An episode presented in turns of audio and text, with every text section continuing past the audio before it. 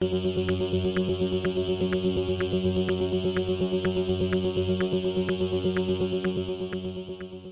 y caballeros, bienvenidos a 10 a 15, un podcast donde se habla de películas y series en un lapso de 10 a 15 minutos. Yo soy Ángel y en este episodio doble tanda voy a estar hablando de la miniserie Candy y de The Takedown. Candy está disponible en Hulu, mientras que The Takedown está disponible en Netflix. Así que set back, relax, que 10 a 15 acaba de comenzar.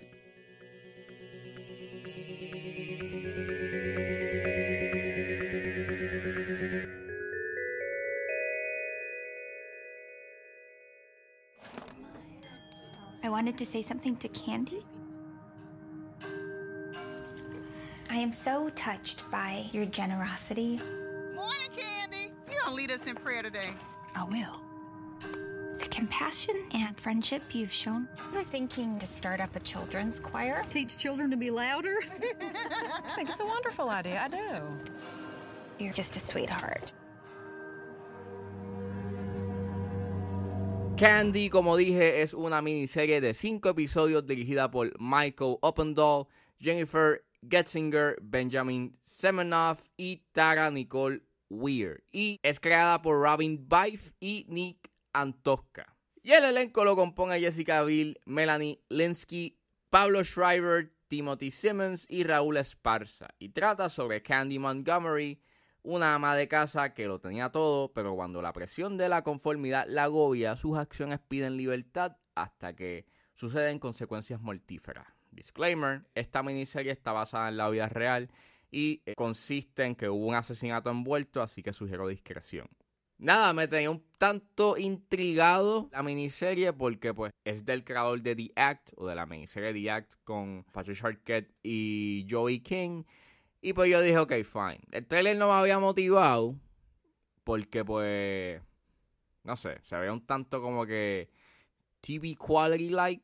Pero decidí ver el primer episodio y me sorprendió bastante. Es bien ambiciosa, o sea, por lo menos en, en, los aspectos técnicos es una serie que está bien hecha. Y para mí, pues, el highlight y, y as a whole, you know, overall es una serie que está bien hecha, no es perfecta, pero sí diría que es un tanto mejor que The Act eh, en ciertos aspectos. Para mí el highlight es Jessica Biel. Eh, ella trae una cierta naturalidad y calidez a su personaje, pero también hay un cierto tipo de aspecto siniestro y las acciones que ella hace y la manera en cómo, y cómo ella se comporta.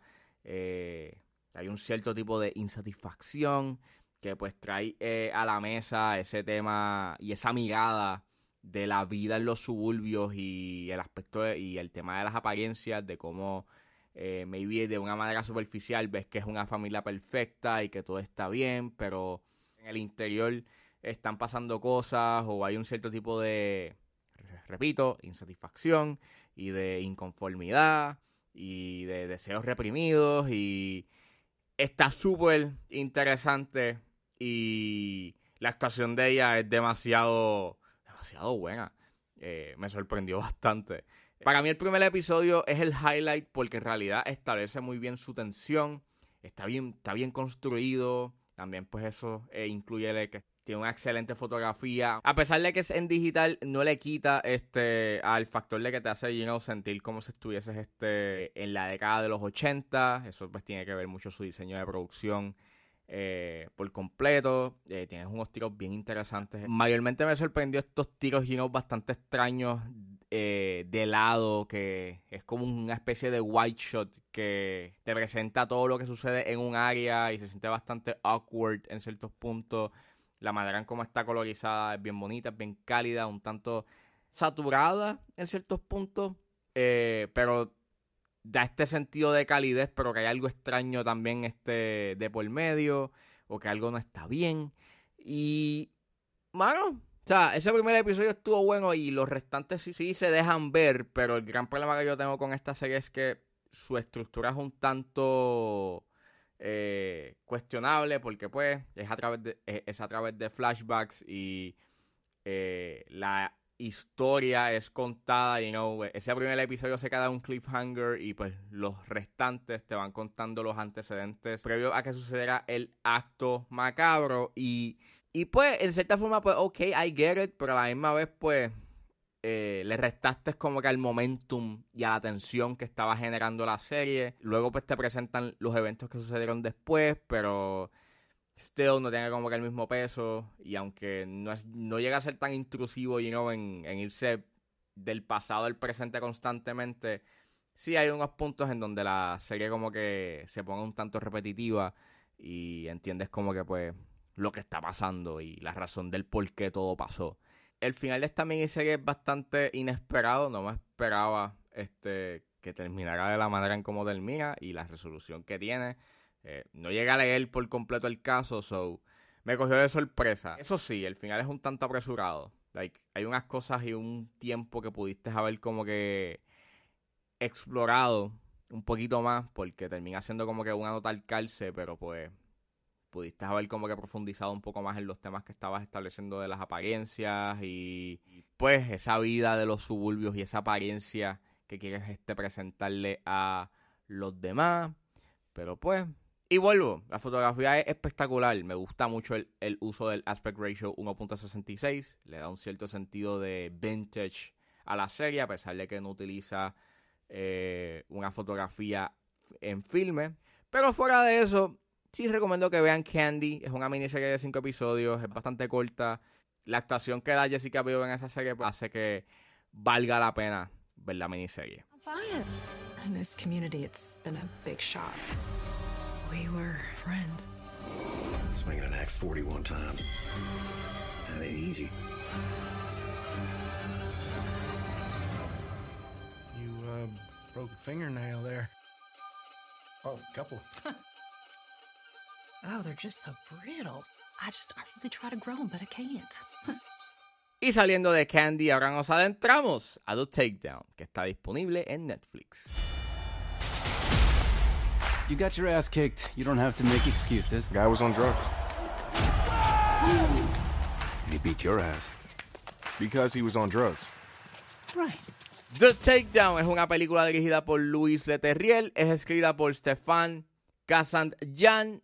El elenco lo compone Omar Sy, Laurent Lafitte, Isia Hingeling y Dimitri Storosh. Y trata sobre Diakite y Monch, que son dos policías opuestos que se juntan para resolver un caso criminal. Esa sinopsis no puede ser más genérica, pero esta película es una secuela de On the Other Side of the Tracks, que salió en el 2012.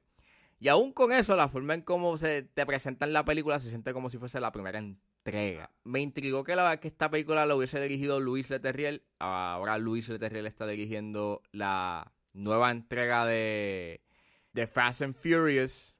eh, luego de que Justin Lin este, se retirara del proyecto por diferencias creativas.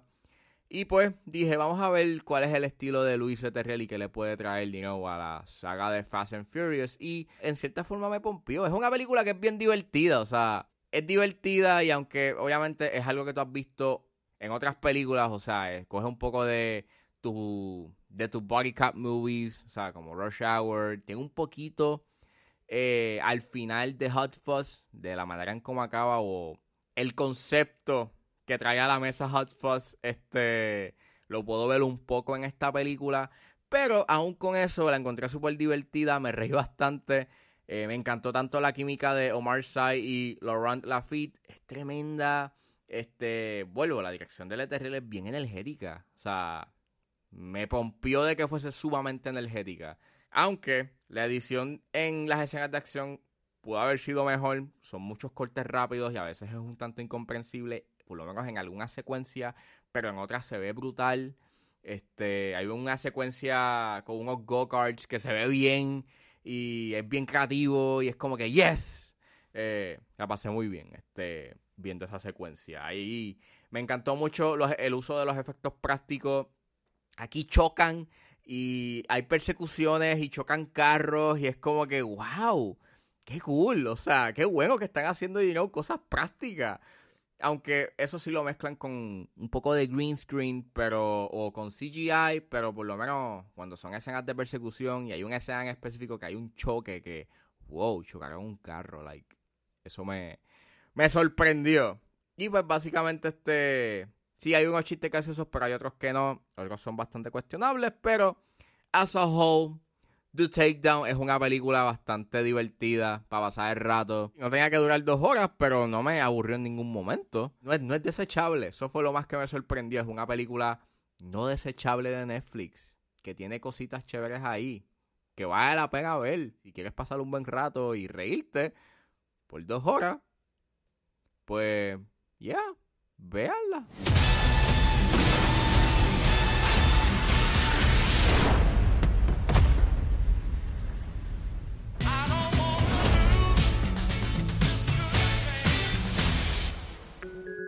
Bueno, eso fue todo en este episodio de 10 a 15. Espero que les haya gustado. Suscríbanse a mis redes sociales. Estoy en Facebook, Twitter e Instagram con ángeles.pr. Recuerden buscarme en su proveedor de podcast favorito como 10 a 15 con Ángel Serrano.